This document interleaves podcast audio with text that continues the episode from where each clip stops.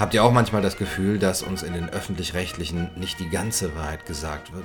Wenn es doch derart renommierte Experten gibt, wie Suharit Bhakti oder Wolfgang Wodak, Mediziner wie Klaus Köhnlein und andere, viele andere, die eine ergänzende, eine korrigierende, eine kritische Sicht auf die Pandemie und unseren Umgang mit ihr haben, Warum hören wir die dann nicht täglich? Warum hören wir die nicht zumindest im selben Maße wie einen Christian Drosten oder Lothar Wieler? Das Thema wäre ja nun wirklich wichtig genug. Wenn man sich jetzt die Studie zum Beispiel Die Verengung der Welt äh, von den Kulturwissenschaftlern Dennis Gräf und Martin Hennig von der Universität Passau ansieht, in der zwischen Mitte März und Mitte Mai 2020 mehr als 90 Ausgaben von ZDF Spezial und ARD Extra anhand von Bild und Wort analysiert wurden, ja, dann kann man zu dem Eindruck kommen, dass das Gefühl stimmt.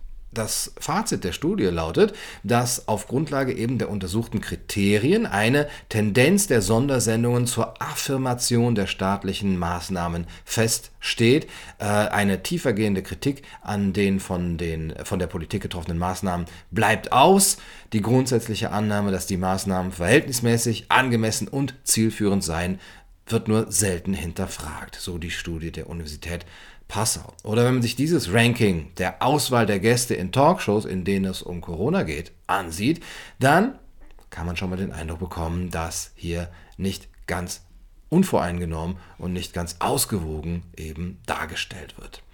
Boris Reitschuster hat auf seinem Blog zu der Frage einen interessanten, äh, ja, eine interessante Stellungnahme des SWR-Intendanten Kai Gnifke veröffentlicht. Ähm, er hat äh, einen Brief von äh, Kai Gnifke veröffentlicht, ähm, der, den er geschrieben hat auf den Brief eines Lesers äh, hin, der Arzt ist und Professor Bhakti noch als Hochschullehrer kennt.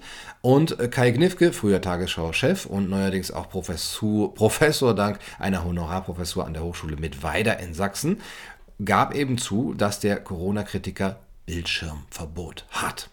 Äh, die Antwort lautet folgendermaßen. Sehr geehrter Herr? Für Ihr Schreiben vom 4. September möchte ich Ihnen danken und auf, dem, auf diesem Weg antworten. Die aktuelle Situation, bedingt durch die Pandemie, ist für weite Teile der Gesellschaft sehr fordernd. Auch dem öffentlich-rechtlichen Rundfunk kommt hier eine besondere Rolle zu. Sie können sich denken, dass Sie nicht der Einzige sind, der mir schreibt.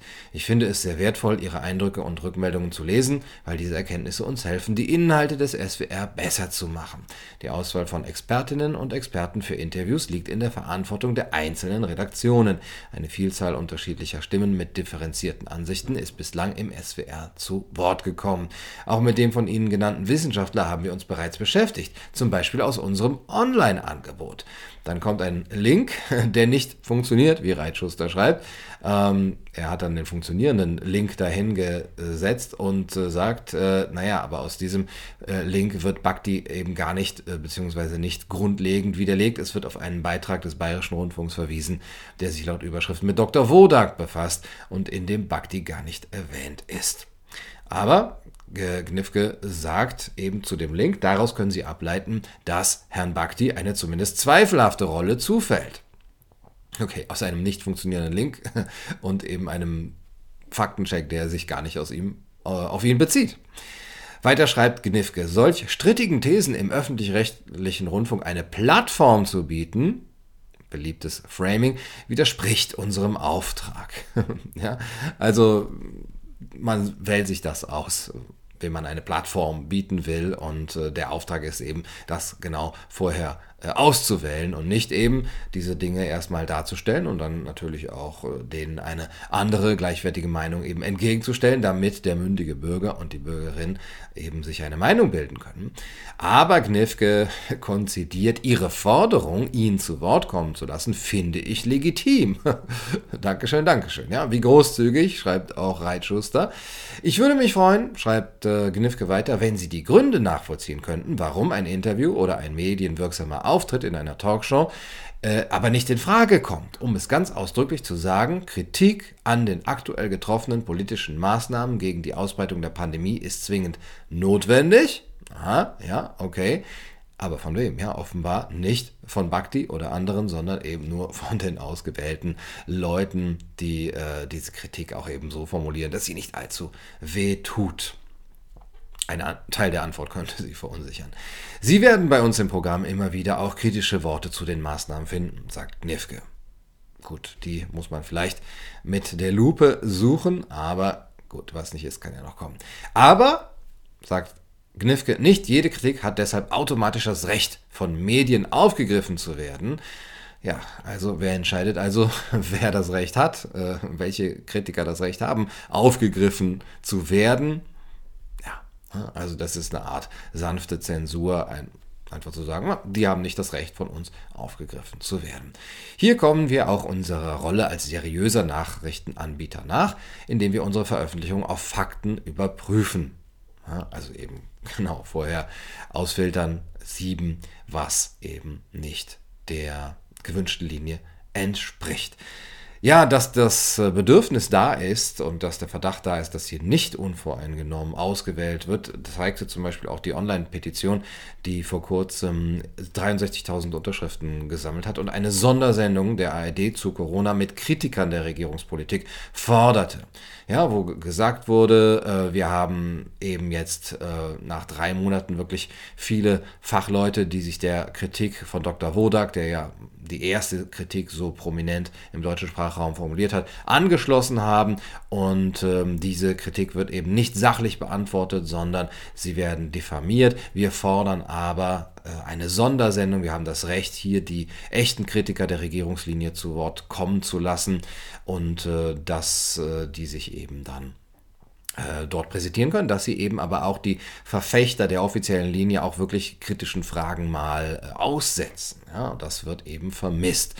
Ähm, und das wird in dieser Petition gefordert, dass dort in dieser Sendung, in einer Sondersendung, Dr. Bhakti, äh, Wodak, Homburg, Drosten, Wieler, Lauterbach zu Wort kommen, miteinander ins Gespräch kommen. 63.000 Unterschriften. Der Sender hat äh, aber geweigert, sich diese Unterschriften entgegenzunehmen und hat aber geantwortet, wenn Sie ein Thema im ersten vermissen, gab es zu diesem Zeitpunkt andere Sachverhalte, die die Redaktion nach sorgfältiger Prüfung als relevanter eingeschätzt haben. Nun, das ist ja vielleicht durchaus subjektiv, aber das könnt ihr vielleicht selber einschätzen. Was wäre relevanter zurzeit als ein Gespräch zwischen den ähm, einen Experten und den anderen, die eben unterschiedliche Meinungen über das Virus, über die Pandemie, über die, das Infektionsgeschehen und über die Maßnahmen vertreten. In dem Schreiben der ARD heißt es, Sie können davon ausgehen, dass in den Angeboten der ARD diejenigen WissenschaftlerInnen und ExpertInnen zu Wort kommen, von denen zum jeweiligen Zeitpunkt die belastbarsten und glaubwürdigsten Beiträge zum Thema zu erwarten sind. Na, vor ein paar Jahren waren das noch Bhakti und Wodak, jetzt sind sie es nicht mehr. Dabei bemühen sich die Redaktionen selbstverständlich auch um die Berücksichtigung unterschiedlicher Aspekte.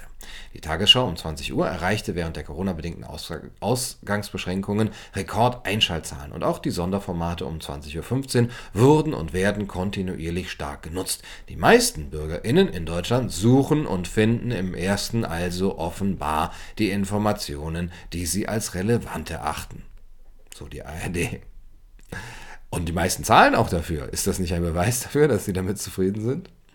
Ja, wir werden also regelmäßig dazu gezwungen, das Leben derer zu finanzieren, die uns in derart wichtigen Fragen wie Corona nur die halbe Wahrheit sagen, wenn überhaupt, und die uns explizit sagen, dass sie uns die andere Hälfte der Wahrheit, wenn man so sprechen will, weiterhin verschweigen werden und die dabei noch ein gutes Gewissen haben. Diese Menschen bezahlen wir.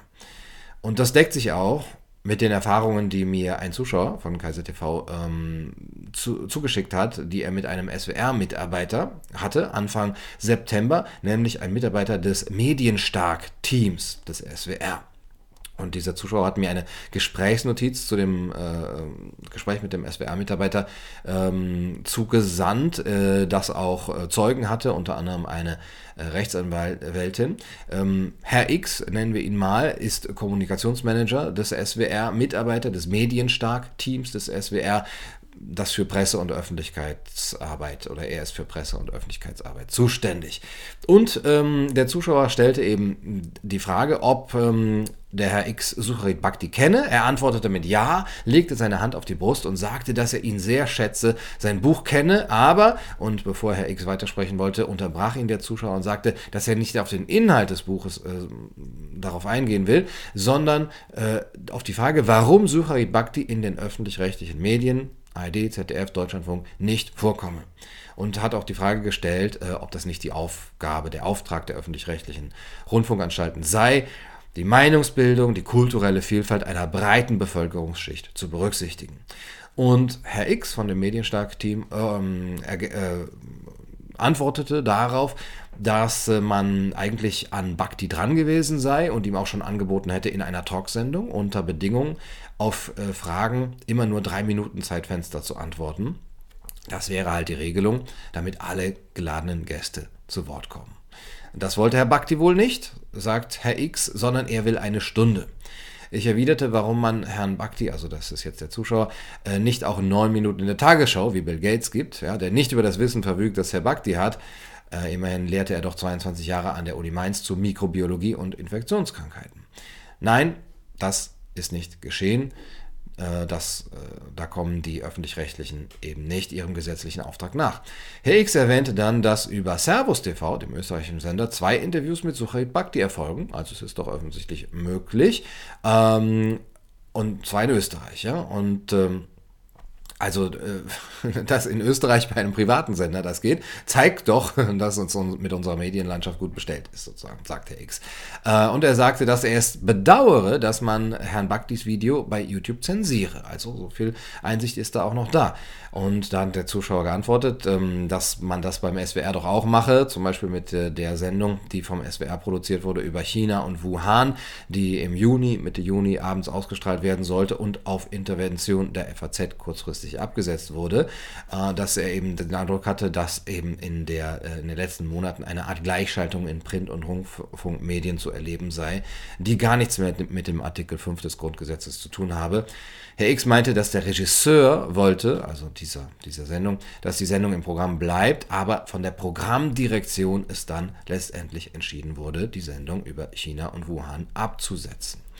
Und dann sprach er noch über den Kommentarbeitrag von Reinhard Becker, äh, ihr erinnert euch, im Mai, der eben vom SWR auch äh, produziert wurde und auf die diffamierenden äh, Aussagen hin, dass man eben Andersdenkende als äh, Wirrköpfe und Spinner abstempelt, ob das jetzt eben der Auftrag des rechtlichen, öffentlich-rechtlichen Rundfunks sei. Und da sei, sagte Herr X dazu, dass man eben ja sich da doch in Zukunft äh, Gedanken darüber mache, dass man eben Kommentar und Meinung differenziert klar abgrenze.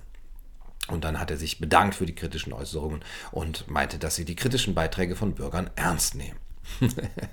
Diese Rhetorik immer, die bringt mich immer zum Schmunzeln.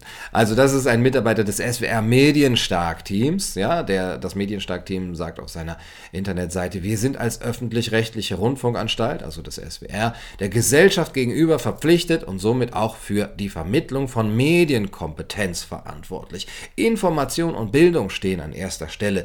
Wir verstehen uns als Dienstleister in Sachen Information und Bildung für alle Menschen im Südwesten. Dazu gehört auch die Vermittlung von Medienkompetenz durch unser Medienstark-Team. Ja, mein Eindruck ist, die öffentlich-rechtlichen kommen diesem Anspruch nicht nach. Die Medienkompetenz, die sieht wirklich anders aus. Die Zuschauer, ja, die Kunden, die zahlenden Kunden, die Empfänger, die Bürger, die besitzen diese Medienkompetenz, aber die Sender offenbar nicht. Ja, die haben zumindest eine recht eigenwillige Definition von Medienkompetenz. Die Zuschauer die haben diese Medienkompetenz. Aber die wollen vor allem nicht unterfordert werden, die wollen nicht für dumm gehalten werden. Die Nachfrage ist doch da nach ausgewogener Berichterstattung. Der Bedarf ist da nach echten Gesprächen mit einer Vielfalt an Positionen, die die Kritik und die Diskussion der Wissenschaft abbildet. Der Wille ist doch da, auch die andere Seite zu hören. Audiator et altera pars. Aber der Verdacht ist auch da, dass die Voreingenommenheit der Sender da einfach das verhindert. Der Verdacht ist da des Ignorierens und des Ausgrenzens von nicht erwünschten Meinungen, von einer sanften Zensur. Und es wäre wirklich an der Zeit, diesen Verdacht auszuräumen. Und solange das nicht geschieht, gilt der Satz von Karl Kraus, die Menschheit kann an jedem Tage und von jeder Zeile sehen, dass sie verloren ist, wenn sie sich dem Journalismus ausliefert. Das war's für heute auf Kaiser TV. Gute Nacht und viel Glück. Du, du, du